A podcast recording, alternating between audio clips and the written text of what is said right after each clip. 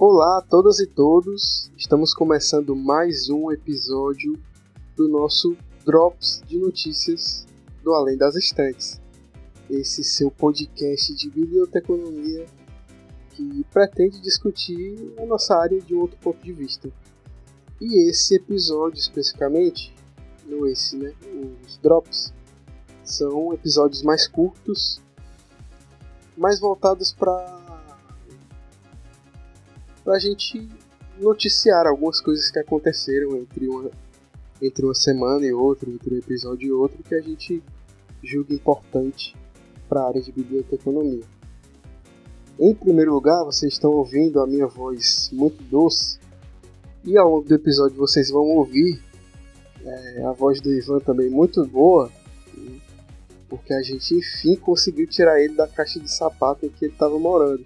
Minha voz também e... é doce, cara.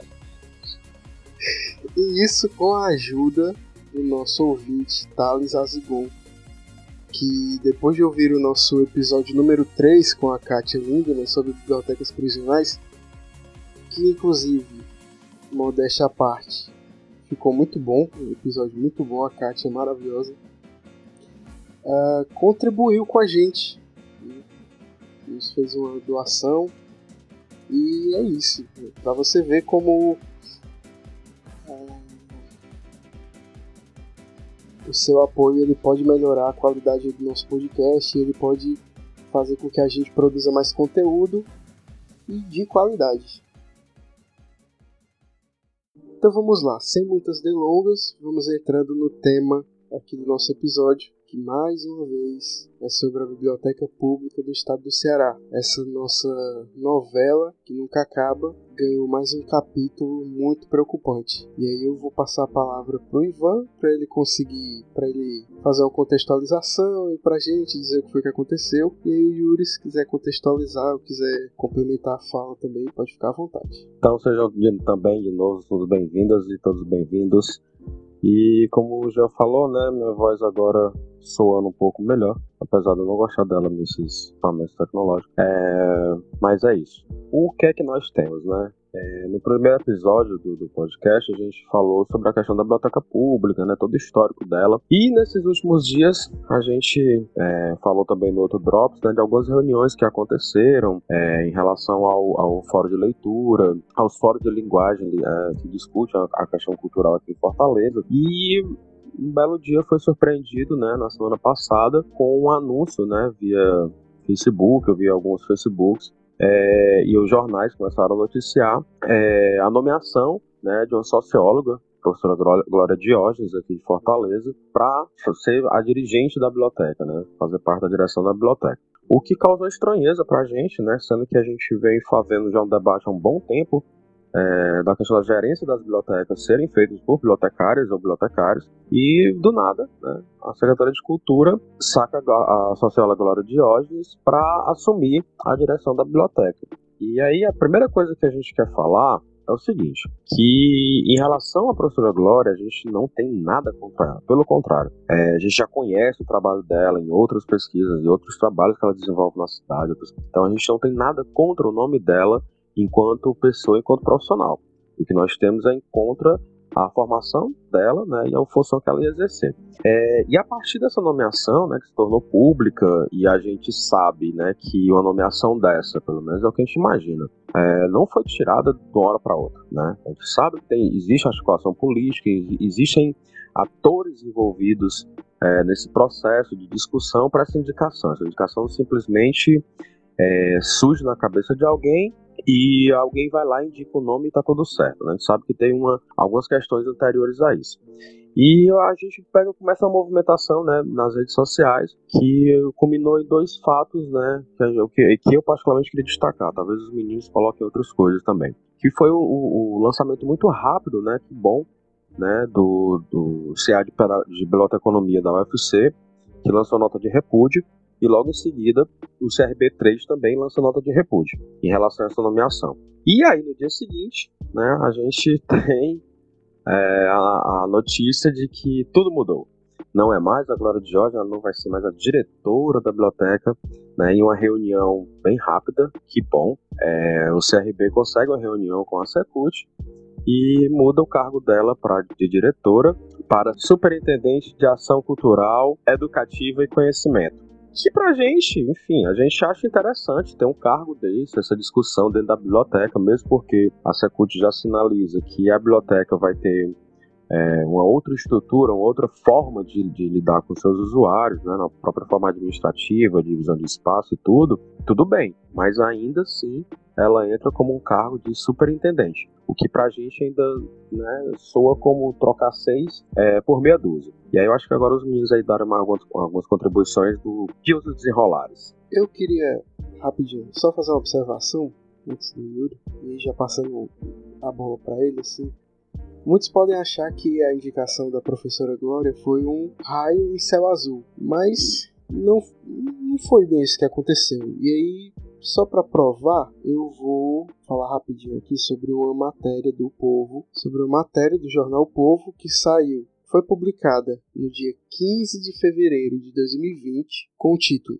Biblioteca Pública Menezes Pimentel pode ser reaberta em 25 de março. E o que, que essa matéria nos traz? Né? Para além de uma, uma conceituação por parte do Fabiano Piuba, que é o secretário de Cultura, sobre como é que vai ser a biblioteca, o que é que vai ser a biblioteca, a matéria nos traz a seguinte informação. Abre aspas. A relação entre os dois equipamentos também terá outra aproximação. E aqui os dois equipamentos, a matéria está se referindo à biblioteca e ao Dragão do Mar. Voltando aqui à matéria. Será firmado um contrato de gestão com o Instituto Dragão do Mar, o IDM, e a Biblioteca Estadual do Ceará terá gestão híbrida, como o Teatro José de Alencar. O IDM é uma organização social que gerencia nove equipamentos ligados à Secult.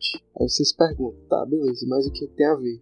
Acontece que o que tem a ver é que a gestão do IDM é quem solicitou essa mudança no organograma da biblioteca, requerindo, tendo em vista essa, esse novo conceito, entre aspas, requerindo assim que houvesse esse cargo de superintendente de ação cultural e etc, etc, como foi citado pelo Ivan, onde então chegou a professora Glória. E aí fica a dúvida, quem é que vai de fato tocar a atuação da biblioteca pública, né? E aqui eu passo a palavra para o Yuri. Macho, seguinte, antes de mais nada a gente quer saber cadê o organograma, porque é, foi lançado essa, houve esse consenso, né, entre a, a Secult e o CRB, mas a gente não sabe cadê o organograma, e como já bem pontuou, essa ação já é uma exigência do próprio IDM, né, ou seja, o IDM na prática já está iniciando seu processo de gestão dentro da biblioteca pública, e a outra coisa que chama a atenção é que o próprio secretário de Cultura, Fabiano Piuba, em reunião com,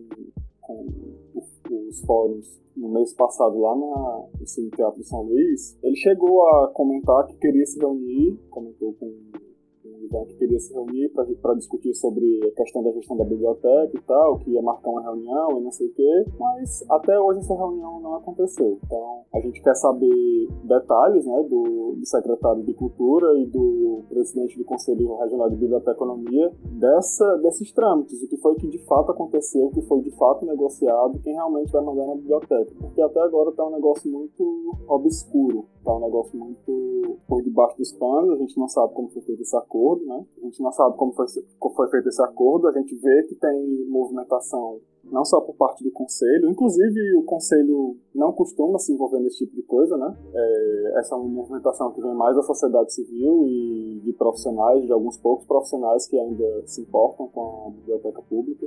E o que a gente viu foi um tratoramento dessas pautas, né? Porque essas pautas já estavam sendo tratadas, é, as pessoas já estavam discutindo, o secretário de Cultura já estava se reunindo com as pessoas, já estava encaminhando algumas coisas, inclusive o secretário recebeu cartas abertas dos, dos fóruns, a Secult respondeu é, as, as demandas do, dos fóruns, mas a gente acredita que essas demandas foram respondidas de forma insuficiente, né? Então, o que a gente solicita e o que a gente quer é, uma, é um diálogo aberto com toda a sociedade, né? Envolvendo a Secult, envolvendo os movimentos sociais, envolvendo profissionais, envolvendo é, estudantes, envolvendo tudo, todo mundo. Né? A gente quer as pessoas dentro da biblioteca pública. A gente não quer que a biblioteca pública seja gerida por um OS, porque é como se o Estado, depois de seis anos da biblioteca fechada, desse um atestado de incompetência, porque talvez se a biblioteca fosse mesmo privatizada, fosse menos ruim, porque, enfim, seria o dinheiro da iniciativa privada, né, gerindo a biblioteca. Mas o que acontece com a organização social é que o Estado vai estar dando dinheiro para essa organização social gerir um equipamento que é do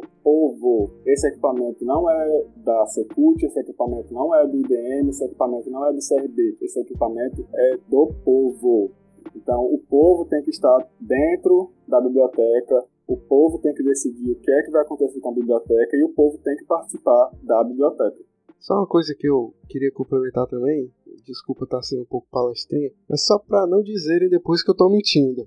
No dia 29 de fevereiro foi publicada outra matéria, depois da polêmica em torno da nomeação da professora Glória como diretora da biblioteca pública, no caderno Vida e Arte, numa matéria de capa do caderno Vida e Arte, intitulada Ajustes de Gestão, a matéria diz o seguinte: Segundo o secretário, no caso Fabiano Piuba, o novo posto da socióloga está previsto no contrato de gestão com o Instituto Dragão do Mar. E aqui abre aspas para o secretário. Nele, há a figura da superintendência, que tem a responsabilidade de desenvolver ações culturais, acadêmicas, artísticas, literárias e de fomento ao conhecimento e à pesquisa. O novo organograma da biblioteca tem um núcleo mais administrativo um núcleo de ação cultural e educativa e outro que é de pesquisa e conhecimento, no fomento à produção de conhecimento a partir do próprio acervo da biblioteca. Fecha aspas.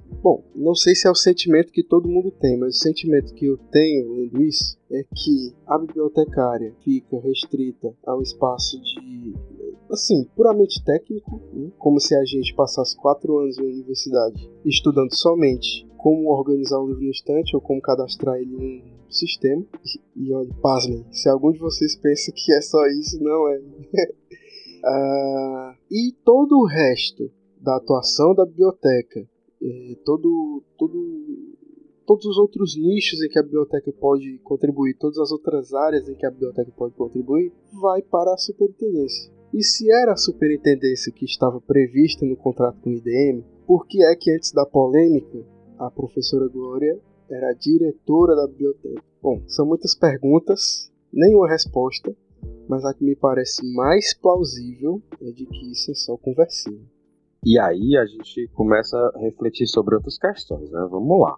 É, se nessa matéria que o Gel cita, né, é, já existe um contrato, né, acho que todo mundo que entende minimamente do, do, do que se trata um contrato, como um contrato é criado, ele não é tirado de uma hora para outra. Né?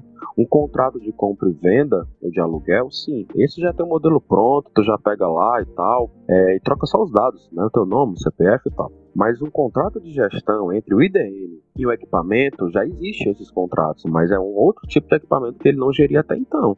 Então, que, que tem suas especificidades que devem ser ter, ter um pouco mais de atenção. É, outra coisa que eu fico pensando é, tudo bem, é uma superintendência né, para assuntos culturais e papapá, papapá, papapá. Por que não bibliotecária ou um bibliotecário? Ou seja, a gente não tem essa capacidade de ter essa, é, é, pensar essas ações, discutir essas ações, né? E de novo, galera, não é contra o nome da professora Glória. É por que não bibliotecário? Né? Recentemente a, a, a Secult impulsou vários bibliotecários no, no, no, no, concurso agora. Será que nessa galera não tinha ninguém que pudesse pegar essa tarefa ou mesmo que, que não seja um, um, concursado, fosse um cargo de indicação, né, que isso é um cargo de indicação política, por que não um, bibliotecário? Né?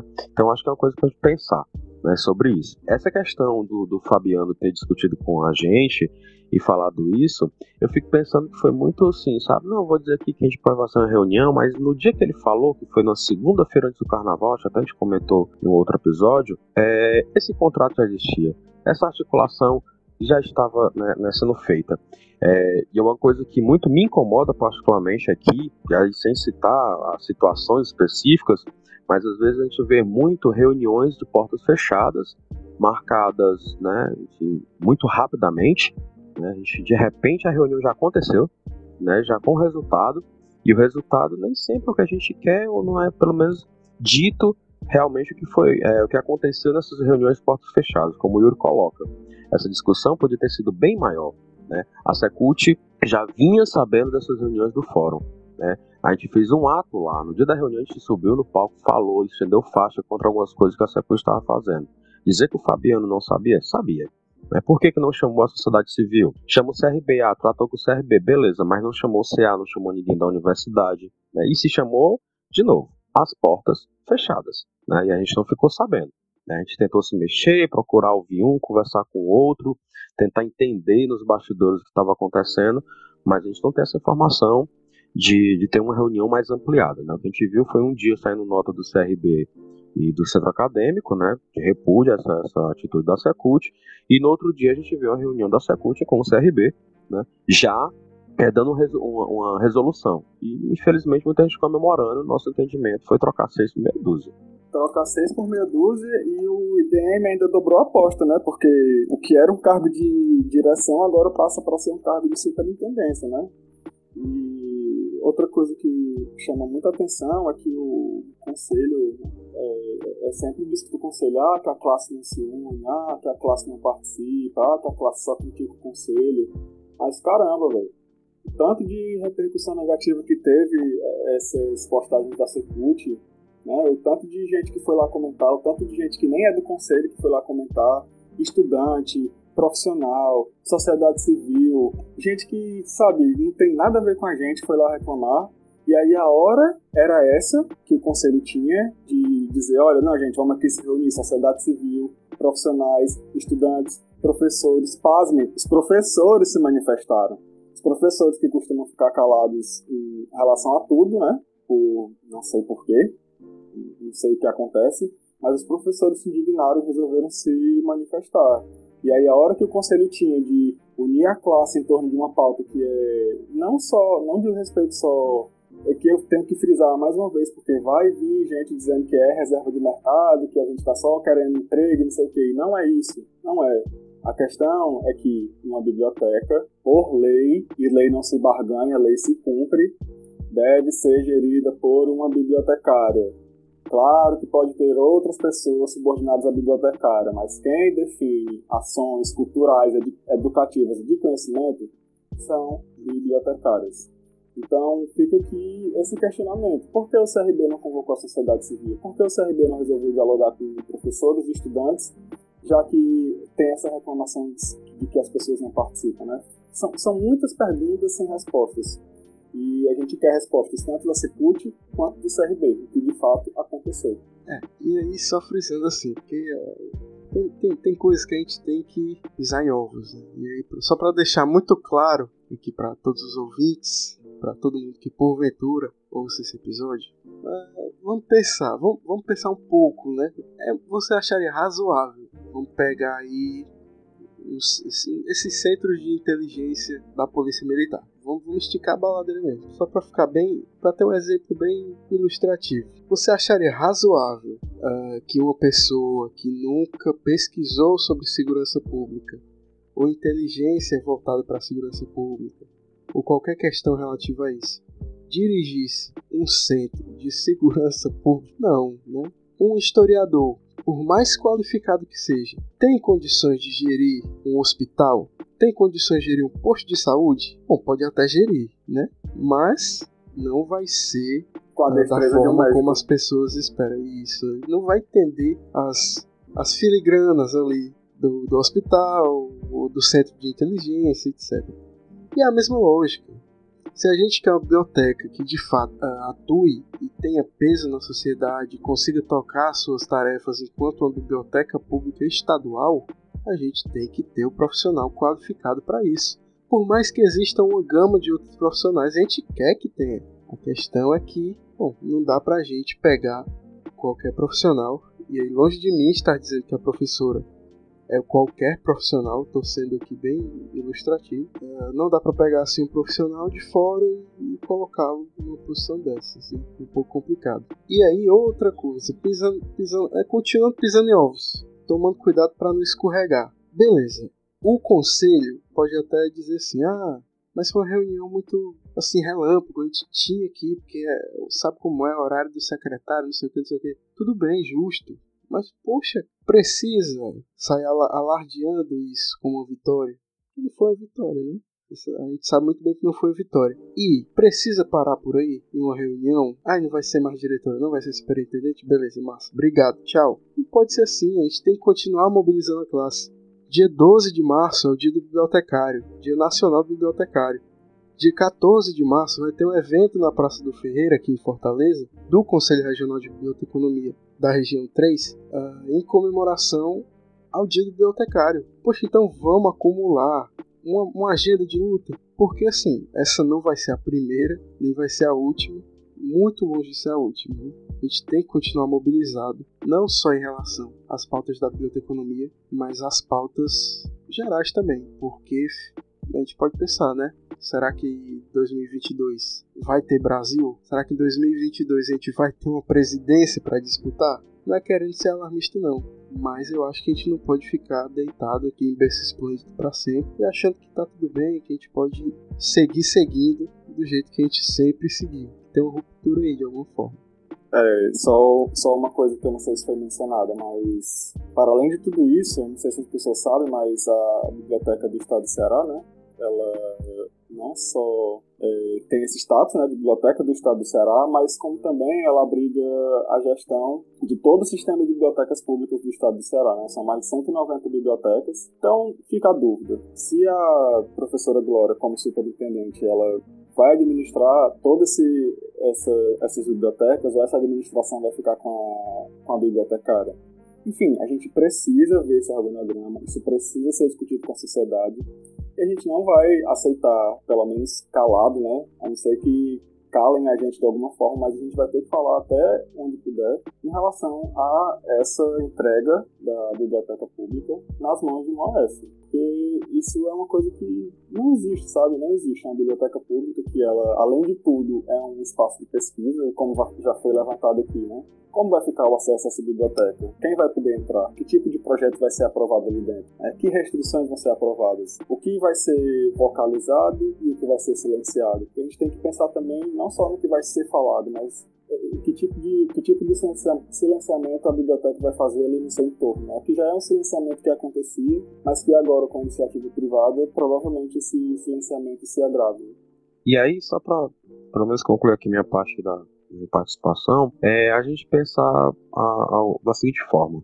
Toda essa problemática aconteceu, é, a gente já vem passando por, por questões específicas da biblioteconomia já há alguns anos, né? Sempre é o mesmo discurso que a classe precisa se unir, a classe precisa se unir e tal, mas é, a gente está disposto a se unir. Né? Pelo menos a gente, enquanto podcast, a gente quer contribuir. Né?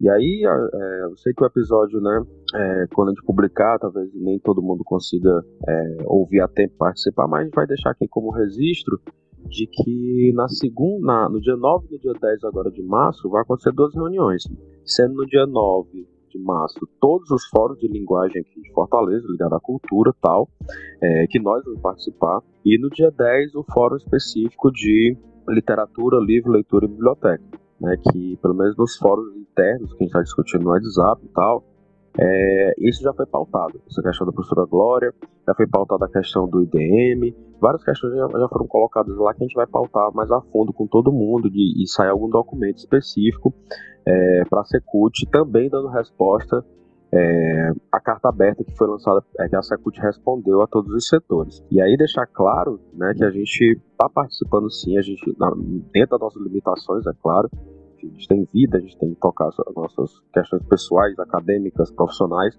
mas a gente vai participar sim. E aqui a gente fica pensando né, de como é que vai ser essa administração, todas é, as, as implicações né, de, de o IDM administrar a biblioteca pública, né, sabendo vários problemas, por exemplo, que a gente tem no Dragão do Mar, né, que talvez possam se repetir é, dentro da biblioteca pública. Bom, e aí tentando já caminhar um pouco para o fim do nosso episódio, é só deixar uma mensagem, né? Assim, vamos se organizar em torno da defesa da biblioteca, vamos, vamos lutar por isso aí, não vamos deixar morrer a luta pela biblioteca não. Uh, não, só dessa biblioteca, né, mas das bibliotecas públicas daqui do Ceará, Exatamente. que já são muito precárias. Exatamente, todas as bibliotecas. Não vamos deixar essa luta morrer na praia, né? O secretário disse que vai abrir 25 de março. Tomara que abra mesmo, porque Duvido. minha monografia tá dependendo disso. Mas mesmo se abrir, vamos continuar lutando. Se não abrir, vamos continuar lutando. Essa biblioteca é nossa, lembrando. E só para último informezinho, que a gente não vai se delongar nisso, mas só para a título de informe. Temos um vereador aqui em Fortaleza que aprovou essa semana o dia é o municipal vereador, do bibliotecário da bibliotecária, que vai ser no dia 12 de março. Né? Então, depois a gente vai discutir sobre isso. Ele não respondeu, mas é o Guilherme Sampaio do PT. Macho! Pode deixar na edição essa porra. Bom, pessoal, é isso. Yuri quer falar alguma coisa para encerrar? Vamos à luta, camaradas. Vamos lá. Então, pessoal, muito obrigado por ter ouvido a gente até aqui. Uh, qualquer dúvida, qualquer sugestão, qualquer coisa que você quiser falar pra gente, nem que seja um disparate, pode enviar para as nossas redes sociais, uh, no Twitter, no Mastodon e no Instagram, em arroba instantespod, ou manda um e-mail pra gente em além das estantes podcast.gmail.com. Prazer enorme e até a semana que vem. Falou! Abraço a todos e todas.